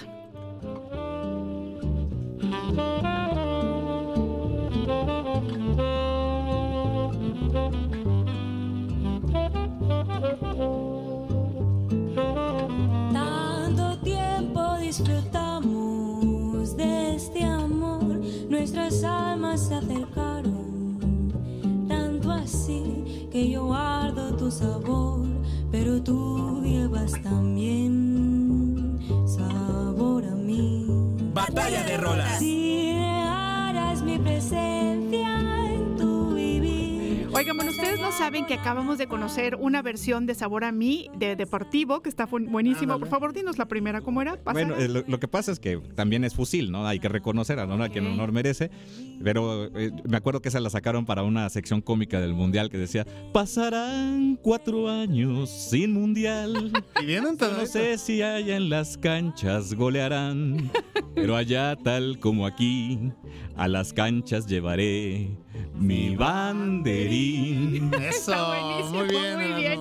Bueno, pues justamente Sabor a mí es considerado el mayor éxito nacional e internacional de Álvaro Carrillo, cuyo repertorio de composiciones es de alrededor de 300 canciones, nada más y nada un menos. leve. 300 Ay, Una canciones. inspiración. Ya escuchamos la interpretación del señor Erasmo Hernández de Menegui, pero también decirles que estamos escuchando a Alba Armengou Quartet y bueno, pues ella es una multiinstrumentista, de, además de que canta y bueno, pues contarles un poquito que ella inició en el mundo de la música en el año 2009 y forma parte del Sant Andreu Jazz Band, que es un grupo catalán que ha, bueno, de verdad formado a grandes, grandes estrellas del jazz. Así es que bueno, esta es mi versión y esta es la, bueno, más bien esta es mi canción y esta es la versión que yo les propongo con Alba Armengou y pueden comunicarse al 2288 42 35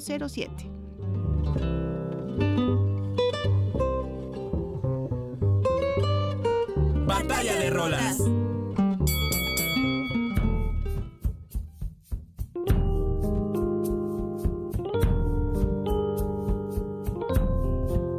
Más por la mañana.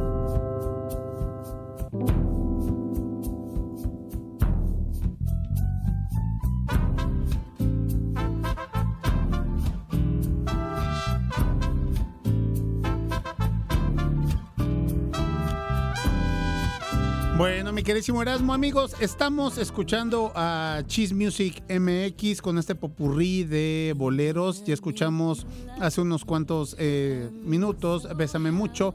Eh, también tiene el tema de Quizás, Quizás, Bésame Mucho de Consuelito Velázquez. Ahorita estamos escuchando a la de Quizás, Quizás que ha sido también eh, traducida a muchísimos otros idiomas y, después viene Sabor a mí. Pero hablando un poquito acerca de, este tema de quizás, bueno, pues es una canción escrita en 1947 por el compositor cubano Osvaldo Farrés eh, Bobby Capo. Fue el primero en cantarla y después llegaron muchos otros como... eh, eh, Bing Crosby, Nat, Na- Nat King Cole, Sara Montiel, Andrea Bocelli, Jennifer López, etcétera, etcétera. Mi queridísimo Erasmo, tres por uno o la propuesta de mi comadre. Ahí tú sabes. si el final de quincena. Así es. Es que las dos están preciosas, no hay para dónde inclinarse, pero bueno, en esta ocasión nos iremos por quizás, quizás.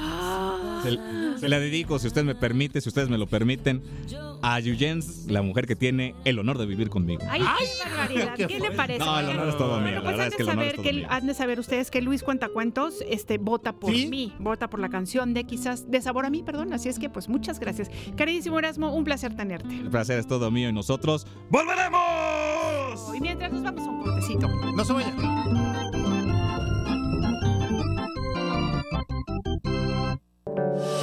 ¿Cuándo te sientes con más capacidad de raciocinio? Más por la mañana. En un momento regresamos. Una nueva versión de nuestra comunidad es posible. Más por la mañana. La radio te sirve. Estamos de vuelta. Sujeto en la historia. Con Miguel Aguilar. Sujeto en la historia. Con Miguel Aguilar. Más por la mañana. Eso. Y siendo ya la recta final de Más por la Mañana, 10 de la mañana con 41 minutazos, los saluda Ile Quiroz, Alex Pibe Enríquez y bueno, pues mi queridísimo Miguel Aguilar, el primo, el americanista, el campeón. ¿Cómo estás? Muy buenos días. Bienvenido. Muy buenos días, Ile Pibe, la verdad muy contento de estar eh, otro miércoles más aquí con la audiencia de Más por la Mañana. Oigan, una disculpa, la verdad andaba con la garganta un tanto, malito. con la garganta un tanto, un tanto lastimada, sí, y pues bueno, eso impide un poco que pudiéramos grabar. o- Bienvenido a Jalapa. Exactamente. Así es. La humedad y los climas han tenido mucho que ver, ¿no? Sí, Nos han- definitivo. Nos han, nos han pasado factura ya últimamente. Oigan, pues les traigo un tema, es Día del Amor y la Amistad. Feliz Día del Amor y la Amistad, Igualmente, la verdad. amigo. Que tanto Ile como Pibe que lo disfruten mucho. También a toda la audiencia, además por la mañana, disfrútenlo mucho, se vale, se vale que sean felices todos el día de hoy. Pero pero... Y un beso a Mon. ¿Eh? Un beso para Mon. Eso ya lo dejamos pendiente. Estamos en negociaciones, Silvia. Estamos en Este- negociaciones. Ay, caray. Este, bueno, ¿qué estábamos hablando? del tema del día de hoy. Este, el tema del día de hoy es un gran tema. La verdad es que yo eh, te busqué entre muchas parejas, eh, pero me hubiera gustado también hablar un poco de Romeo y Julieta, pero esta está más trágica. Ah, está un poco más trágica. Mm. Y la verdad es que es una gran historia. Inés, Inés de Castro y el príncipe Pedro de Portugal. Uy, qué interesante. Ah, bueno, pues vamos a escuchar. Vamos a escuchar un poco. Muchas gracias.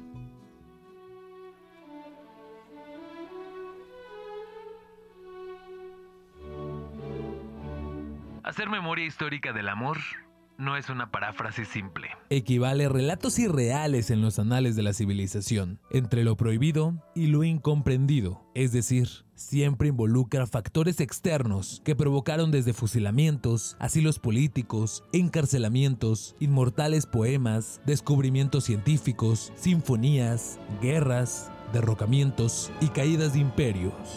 Desde Adán y Eva, Cleopatra y Marco Antonio, Cornelia y Julio César, Juana y Felipe, Madame y Napoleón, Romeo y Julieta, Marie y Pierre, de Beauvoir y Paul Sartre, Luther y Coretta, Frida y Diego. Pero esta es la historia de Inés de Castro y Pedro de Portugal.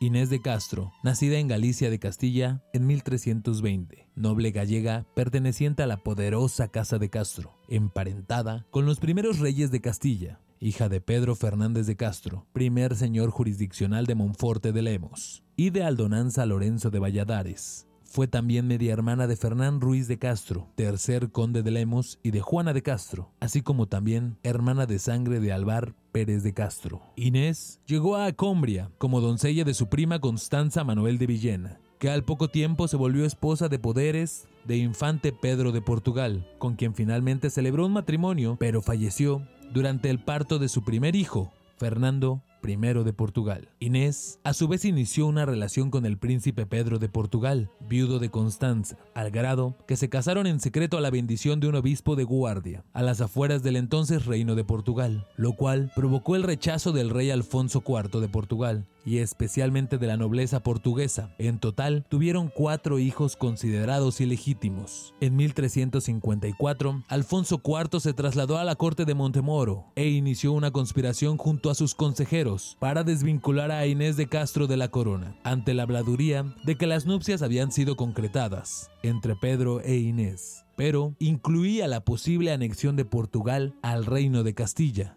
Fue así asesinada con el consentimiento del rey Alfonso IV, en la Quinta de las Lágrimas, el 7 de enero de 1355, ante los ojos de sus cuatro hijos, lo cual desató la ira del príncipe Pedro, levantándose en armas ante su padre, provocando una guerra civil en el reino que deja como consecuencia la muerte y el derrocamiento de Alfonso IV, dejando así como único y legítimo rey a Pedro de Portugal. ¿Y quién sería la reina legítima de Portugal? Pues es ahí donde comienza la leyenda del coronamiento del cuerpo momificado de Inés de Castro. Tal fue su amor o enajenación de Pedro, que se dice que mandó a exhumar el cuerpo de su amada para que fuera coronada ante todo el reino de Portugal, y que a su vez toda la corte real que obedeció a Alonso IV fue obligada a besar la mano cadavérica de la legítima reina Inés de Portugal, y después cada miembro de la misma fue desmembrado a órdenes del rey Pedro. Al fallecer el rey Pedro, el 18 de enero de 1367, en extremos de Évora, pidió ser sepultado a los pies de Inés, en el monasterio de Santa María Alcobaza de Portugal. Hay una inscripción en esa tumba que dice, al dejar este cuerpo en esta vida y llegar al paraíso, lo primero que quiero ver es el rostro de mi amada Inés. En la vida de Inés de Castro hay dos partes muy distintas. La leyenda que ha transmitido su nombre a todos los pueblos, y la historia real que todas las investigaciones de la nueva escuela moderna no han podido dilucidar por completo. Pero este amor desgarrador, bañado por la venganza y la demencia, siempre estará sujeto a la historia.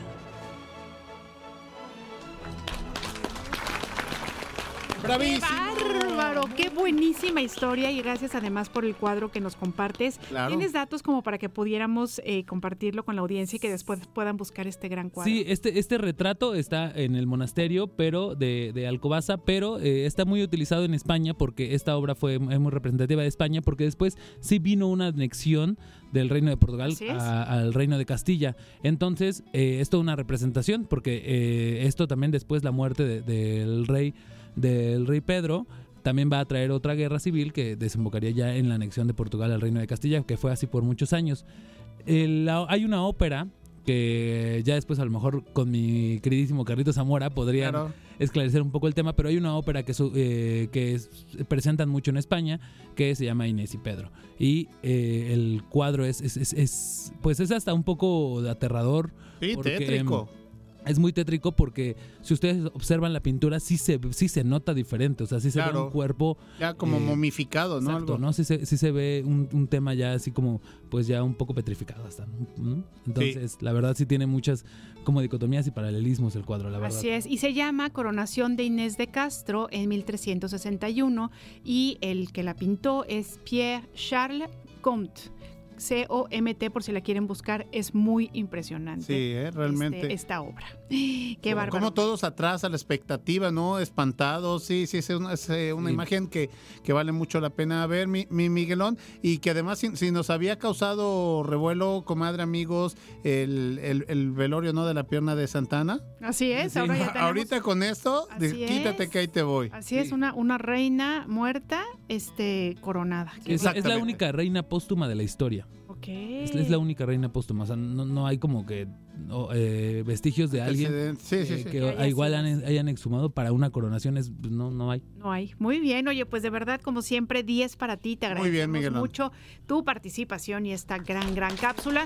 Y bueno, pues te queremos invitar a hacer una. Consentirte, Miguelón. Ándale, Pues ya exactamente. que insisten, me dejo consentir. Muy bien.